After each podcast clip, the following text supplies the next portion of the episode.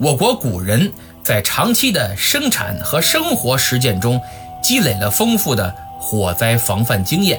今天本期节目就来讲一讲古代的防火，希望借此能提高一下您的消防安全意识。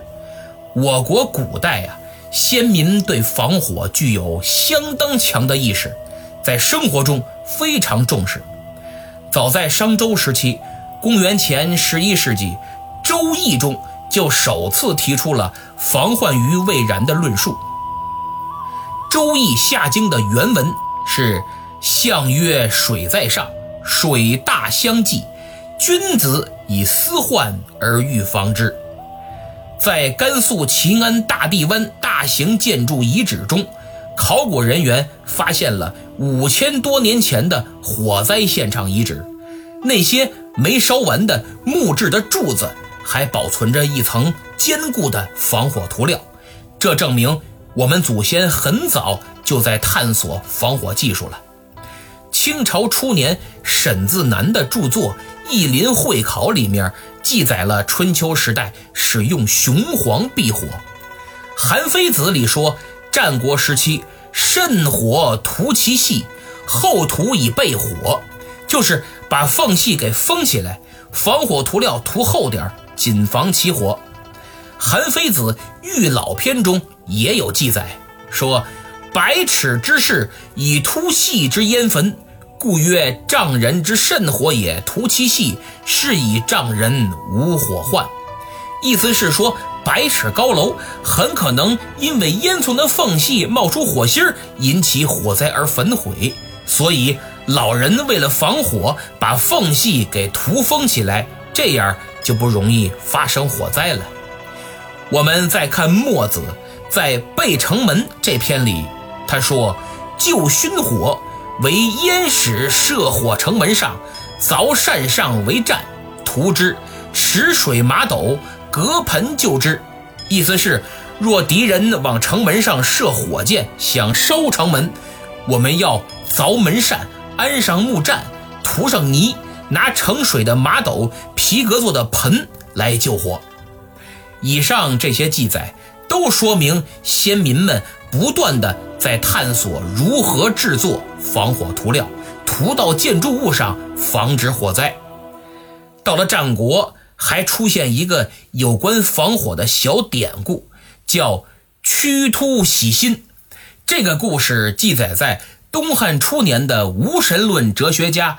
桓谭的著作《新论·见微篇》中，原文是：“淳于髡至邻家，见其灶突之直而积心在旁，谓曰：‘此且有火，是为屈突而喜心。’邻家不听，后果焚其屋。邻家救火，乃灭。烹羊聚酒，谢救火者，不肯呼鲲。至是击之曰。”屈突喜心无恩泽，焦头烂额为上客，盖伤其建本而贵末也。这个淳于髡是战国时期齐国的著名学者、政治活动家，智慧超群，滑稽善辩，《史记》《滑稽列传》和《吕氏春秋》都有所记载。这个典故说的是淳于髡呢，到邻居家做客。发现他家的烟囱太直，而且把柴火都堆在了炉灶旁边。他一看这很危险呢，就好意提醒邻居说：“你这样容易着火，建议他把烟囱做成弯的，把柴火搬到远离炉灶的地方。”可邻居不听，当耳旁风，觉得他多管闲事儿。没想到后来果然着火了，房屋都烧了。当时周围的邻居纷纷赶来救火，这才把火扑灭。为了答谢众人，淳于髡的这位邻居就杀羊备酒，可唯独没叫淳于髡。在场的聪明人里有明白其中缘由的，便讥讽他说：“之前淳于髡给你出主意，防患于未然，你不把人家当好人。”结果家里着火了，你却只把帮你救火烧得焦头烂额的人奉为座上客，真是屈突喜心无恩泽，焦头烂额为上客。你这不是本末颠倒、前后不分吗？当时要是听了人家淳于髡的，你能着火吗？这个典故非常有现实意义和借鉴意义。现在我们很多防火监督员去检查单位，结果认真履职、细致入微，在别人眼里成了找茬成了杞人忧天、小题大做。这不就是屈徒喜心、无恩泽吗？所以，通过这则典故，我们发现，战国时候人们就有了很强的防火意识。我们现在人呢，这种意识更应该强才对。随着人们防火意识的增强，东汉还出现了完整的理论。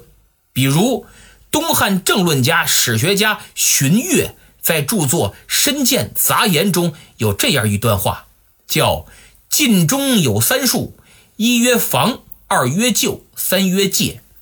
先其未然，谓之防；发而止之，谓之救；行而责之，谓之戒。防为上，救次之。”戒为下，意思是说，防止不好的事情发生是上策，不好的事情已经发生了，赶紧补救是其次，最次是不好的事情发生之后再进行惩戒。这段文字从理论上阐述了事后控制不如事中控制，事中控制不如事前控制。成语“防患于未然”就出自于此。古人的这种思想很高明，对火灾来说，就是救火虽然与防火同等重要，但平时一定要把防火放在第一位。这个论述是对消防工作的精辟概括和总结，至今我们仍在遵循这种指导思想。东汉不仅防火理论有了进一步发展，还推出了行之有效的举措。汉明帝就是光武帝刘秀的儿子，东汉为数不多的有为君主之一，他就非常重视防火，在建造洛阳北宫正殿德阳殿的时候，开河引水到殿前，这样就解决了消防用水的问题。到了西晋，晋惠帝就是何不食肉糜那位啊，他的皇后就是著名的贾南风。据《晋书》所载，晋惠帝元康五年（公元295年），洛阳武库失火，标见计断屋，得出珠宝器。就是时任击奴将军的刘彪建议把与着火房屋相邻的建筑物拆掉，断屋。这样一来，抢救出了很多珠宝器物，得出珠宝器。这是中国历史上关于灭火战术最早的记载之一。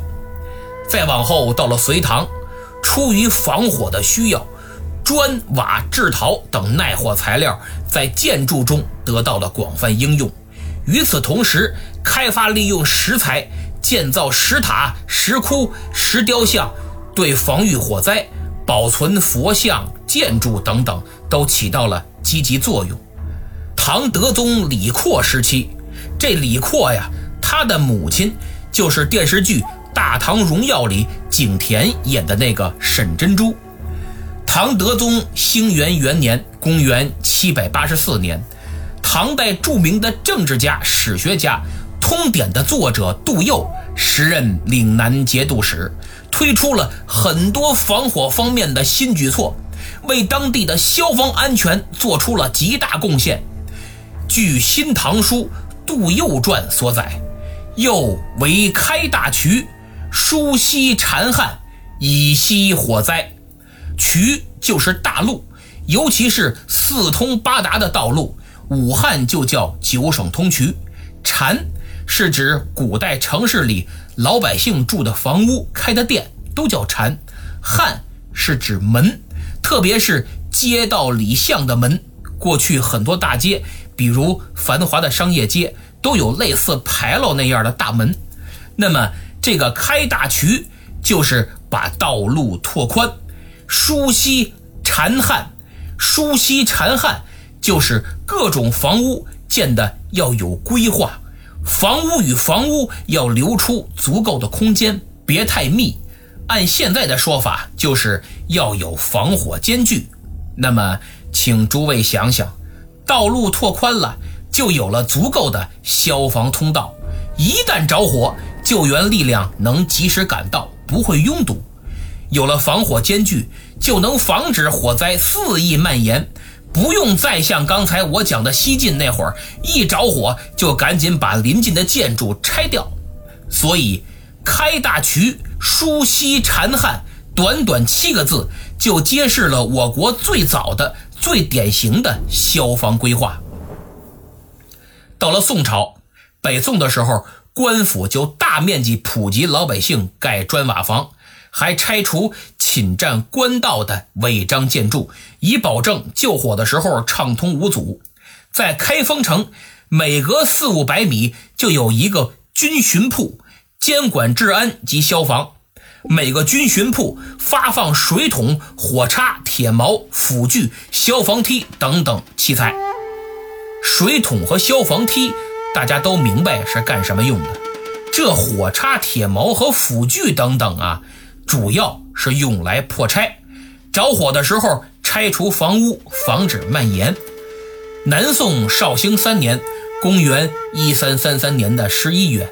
临安城刚刚发生了一起火灾，高宗皇帝经过深思熟虑，决定出台强硬措施，命令每个社区都要开辟火巷，以此来留出防火间距，避免今后着火就着一片，火烧连营的惨状，并要求有关部门改造工时，盖瓦房勿宽阔，就是用砖瓦去盖房。把这个防火间距给我留足了。绍熙年间，南宋著名学者袁甫出任徽州知州，他非常重视消防安全，在一份呈报朝廷的奏折中说，他设立了专管防火的防余员和负责救火的前火军卒，配置了消防器具。那么宋朝以后，由政府积极组建。专业消防队的这种制度差不多中断了，但是基层官署和民间的灭火组织延续了下来。此外，人们的防火意识依然很强。元朝科学家王真先后编著了农书和杂录，把两篇消防技术专论《法长生屋》和《法治灰泥赋》收入其中。明代弘治十六年（公元1503年）。徽州知府何新指出：“降灾在天，防患在人，治强其上策也。”于是他组织百姓修建防火墙，有效保障了居民的生命财产安全。何心发明的合工火墙，由于能封闭火势，防止火灾蔓延，故名烽火墙，是徽派民居建筑的主要特征之一。清朝乾隆五十六年（公元一七九一年的五月），当时吉林着了场大火，乾隆就下谕旨，要求重新修盖房屋，将街道展宽二三尺，大锁草房，俱改瓦房。同治年间，天津建起了一座新式的火药库，当时规定全库内外不能建一点铁。凡有铁之处，都要用木头包起来，为的是防止铁摩擦起火星儿。还在库房的房顶安装了避雷针，防止雷击起火。好了，讲到这儿，我们发现古代先民为了防火，真是想尽办法呀，不断更新技术，有效减少了火灾的发生，降低了损失。充分显示出先民的聪明、智慧及严谨的科学态度。其实今天我也没展开讲，仅仅是点到为止，也有很多没点到。如果您在这方面有研究，不妨在评论区留言为我补充补充。下期我将为您简单介绍一下古代有关火灾的刑罚，还请您多多关注。再见。